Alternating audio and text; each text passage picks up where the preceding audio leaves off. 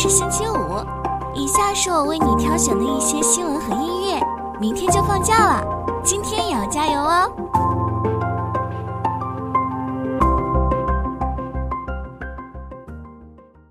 位于中国和越南交界地带的德天跨国瀑布是亚洲第一、世界第四大跨国瀑布。中越德天百越瀑布跨境旅游合作区九月十五日开启试运行。合作区试运营期间，实施预约组团、组团限量、限时跨境、团进团出、游览线路限定的管理模式，并且仅向持有中越两国护照、出入境通行证的游客开放。游客跨境往来通道实施团进团出通关查验措施。查验点每天上午北京时间十点开放，十五点后停止通关查验，十七点前旅游团返回各自境内。每个旅游团在对方一侧游览时间最长不超过五个小时。中越德天百越瀑布跨境旅游合作区是中越两国二零一五年签订中华人民共和国政府和越南社会主义共和国政府关于合作保护和开发德天百越瀑布旅游资源的协定后，由中国广西壮族自治区与越南高平省共同建设和实施的项目。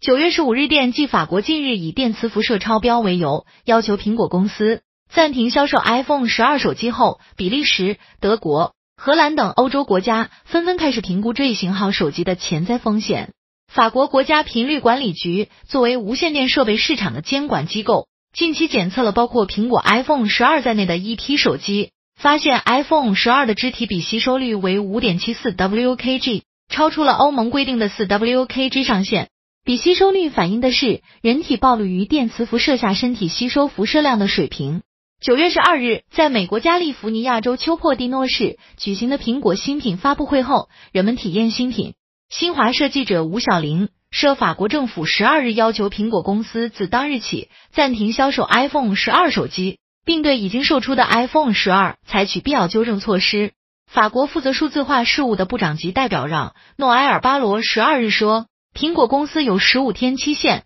更新相关手机的软件，以使其符合标准。如果这家美国公司不采取行动纠正这一缺陷，他可能要求召回法国市场上所有型号的苹果手机。德国联邦网络局十三日说，法国的相关调查将为整个欧洲起到指导作用。如果法方调查进展充分，德方也将评估德国市场上 iPhone 十二手机存在的潜在风险。比利时分管数字化事务的国务秘书马蒂厄·米歇尔十三日在一份声明中说。他已要求比利时相关监管部门分析所有型号苹果手机的电磁辐射风险。荷兰监管部门也表示正在调查此事，会要求苹果公司给个说法。意大利监管部门则说正密切关注此事，但目前尚未采取行动。欧洲是苹果公司在全球的第二大市场。据路透社报道，苹果公司去年在欧洲营收约九百五十亿美元，售出超过五千万部 iPhone 手机。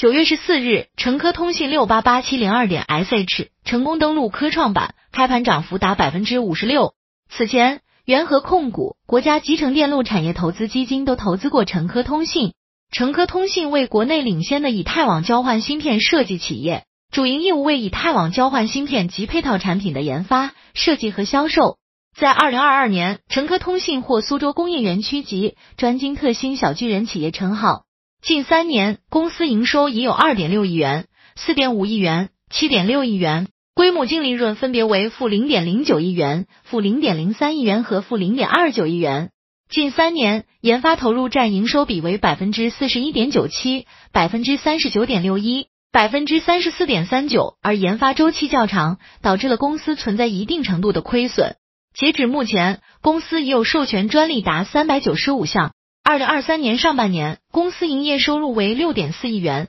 同比增长百分之八十二点八八，净利润扭亏转盈，达零点三五亿元。图源于招股书。值得关注的是，在二零二三年三月，成科通信以及子公司成科科技被美国商务部列入实体清单，原因系公司采购的物品可能会含有技术比例较高的管制物品。这样一来，公司的产品生产等流程的推进可能会受到国际形势的影响。股东方面，中国电子产业基金均为公司主要股东。中国振华及其一致行动人中国电子合计持有公司百分之三十二点六六的股份。值得关注的是，为保护公司控制权稳定，中国振华出具了一份关于不实际控制成科通信股权的承诺函，不会利用股东地位干预其正常生产经营活动。创始人孙建勇毕业于清华大学的电机系和经管系，随后又赴美留学。毕业后，他选择了回国创业，专注芯片领域，希望可以在中国研发出世界级芯片。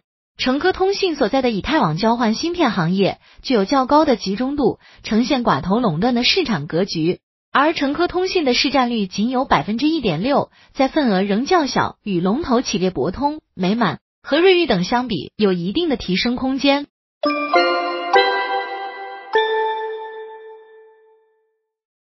长期研究不明飞行物的一名墨西哥记者，十二日在墨西哥国会一个听证会上展示了疑似外星人遗体的两具干尸，试图证明地球之外确有其他生命存在。但这两具干尸的真实性遭到科学家广泛质疑。两具干尸，墨西哥国会众议院十二日就不明飞行物举行了三个多小时的听证会。在听证会上，长期坚信有不明飞行物存在的墨西哥记者何塞·海梅毛桑向墨西哥的议员们。展示了这两具干尸，他们分别被装在木箱中，身体瘦小，每只手仅三个手指，面部扁平。视频截图，毛桑声称这两具干尸二零一七年发现于秘鲁纳斯卡地区地下深处，当地的纳斯卡的话成因至今是一个谜。虽然大部分研究人员认为纳斯卡地画为古代当地人创作，但也有一些人将其与外星人相联系。毛桑说，这两具干尸是关键证据。如果 DNA 显示他们不是人类，世界上也没有这样的生物，我们就应该接受这个事实。他说，墨西哥国立自治大学的放射性碳定年法检测显示，这两具干尸已有约一零零零年历史。视频截图，墨西哥国立自治大学定于十四日重新发布二零一七年的一份相关声明。声明说，该校加速质谱仪国立实验室当年进行的检测只用于测定样本年代，我们绝不就样本的来源做出结论。墨西哥海军健康科学研究所主要负责人何塞德热赫斯萨尔塞贝尼特斯十二日也出席听证会作证。他说，已经对这两具干尸进行 X 射线扫描、三 D 重建和 DNA 分析。我能确定这些遗体与人类无关。强烈质疑。据美联社报道，毛桑二零一七年在秘鲁也曾宣称发现了非地球生物的遗体。然而，秘鲁检察官办公室的一份报告说，所谓遗体实际上是近期生产的玩偶。表面覆盖油脂和合成胶水的混合物，以模仿皮肤。报告说，几乎可以肯定这些遗体为人造，并非所谓的古代外星人遗体。不过，由于当年提及的遗体并未公开展示，因此无法判断是否与如今成交墨西哥国会展示的干尸一样。视频截图，墨西哥执政党国家复兴运动党国会议员塞尔西奥·古铁雷斯·卢纳说：“毛桑展示的两具干尸是否为外星人遗体，国会不做判断。”不少科学家也质疑这两具所谓外星人遗体的真实性。墨西哥国立自治大学天文研究所研究员胡列塔菲耶罗说，这两具遗体的不少细节解释不通。他说，科学家需要更先进的技术，而非仅凭 X 射线扫描，才能判断钙化的干尸是否非人类。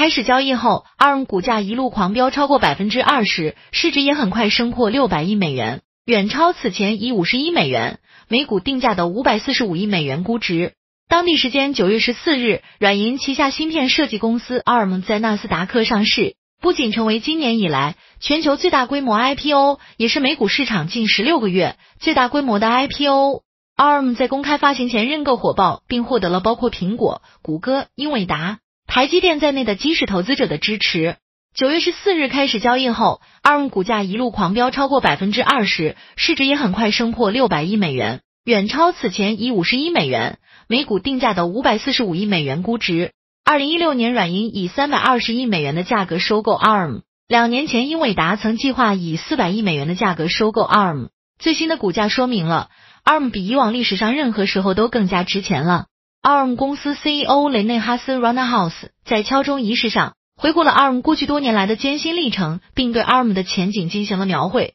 他努力说服投资人认可该公司的增长潜力。不过，值得注意的是，作为 ARM 上市背后的掌舵人，软银 CEO 孙正义缺席了敲钟仪式。软银是 ARM 最大的股东，持有 ARM 大部分的股权。ARM 上市前一天，孙正义在旧金山与纽约的银行家举行了电话会议，并敲定了五十一美元每股的发行价格。他们原本可以把发行价定得更高，但为了在发行首日给股价留出更大的上涨空间，最终仍然接受了维持原来定价区间的最高发行价格。根据招股书，ARM 中国仍占 ARM 集团二零二三财年收入的近四分之一。二零一八年，软银将 ARM 中国业务的控股权出售给了一群中国投资者。根据 IPO 文件，ARM 目前仅直接持有 ARM 中国安谋约百分之五的股份。投资人担心 ARM 对中国业务可能缺乏控制权。哈斯正在尽力向投资人展现 ARM 中国业务表现积极的一面。在 ARM 上市前，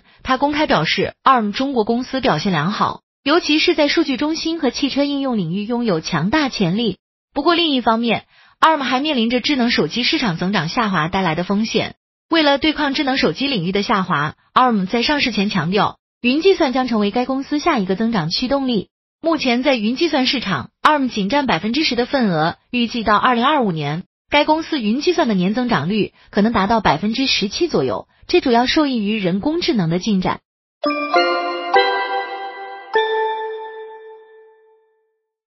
标普香港创业板指数年内跌幅超百分之二十八，较一千八百二十四点的历史高位跌超百分之九十八。截至九月十四日收盘，标普香港创业板指数报二十五点八六点，年内跌幅超百分之二十八，较一千八百二十四点的历史高位跌超百分之九十八。从近期走势看，标普香港创业板指数似乎仍有下探趋势，甚至有网友直呼指数即将归零。两年无新股上市成交额惨淡。香港创业板成立于一九九九年，截至目前共有超三百三十家上市公司。截至九月十四日收盘，香港创业板超三百一十只个股股价低于一港元，占比超百分之九十四；超一百一十只股票股价低于零点一港元，占比超三分之一。股价最低的个股为华谊金控，报零点零一港元。值得注意的是，香港创业板已有两年多没有新股上市，最近上市的是裕成物流，该股于二零二一年一月在创业板上市，股价报零点二二四港元，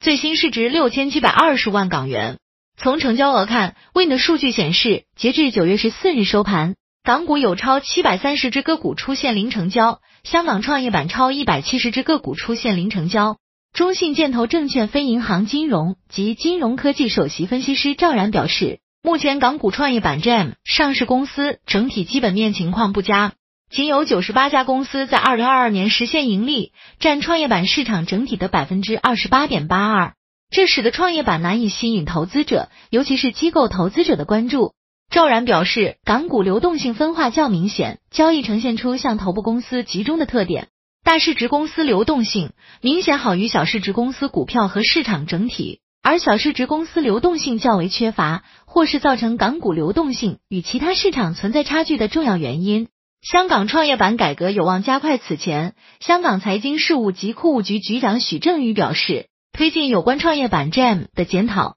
港交所会于今年内就 GEM 提出具体改革建议，并展开正式咨询。据媒体报道，七月，香港证监会行政总裁梁凤仪表示，港股市场如果要继续为中小企业发挥集资功能，就必须进行改革，重拾为优质企业建立初级市场板块的初衷。中信建投认为，预计未来在相关措施的推动下，GM 对发行人和投资者的吸引力将有望上升。若加快 GM 改革，降低市场交易成本，引入做市商制度，持续扩大互联互通。吸引更多国际资本参与等措施得以实施，香港股票市场流动性有望不断改善。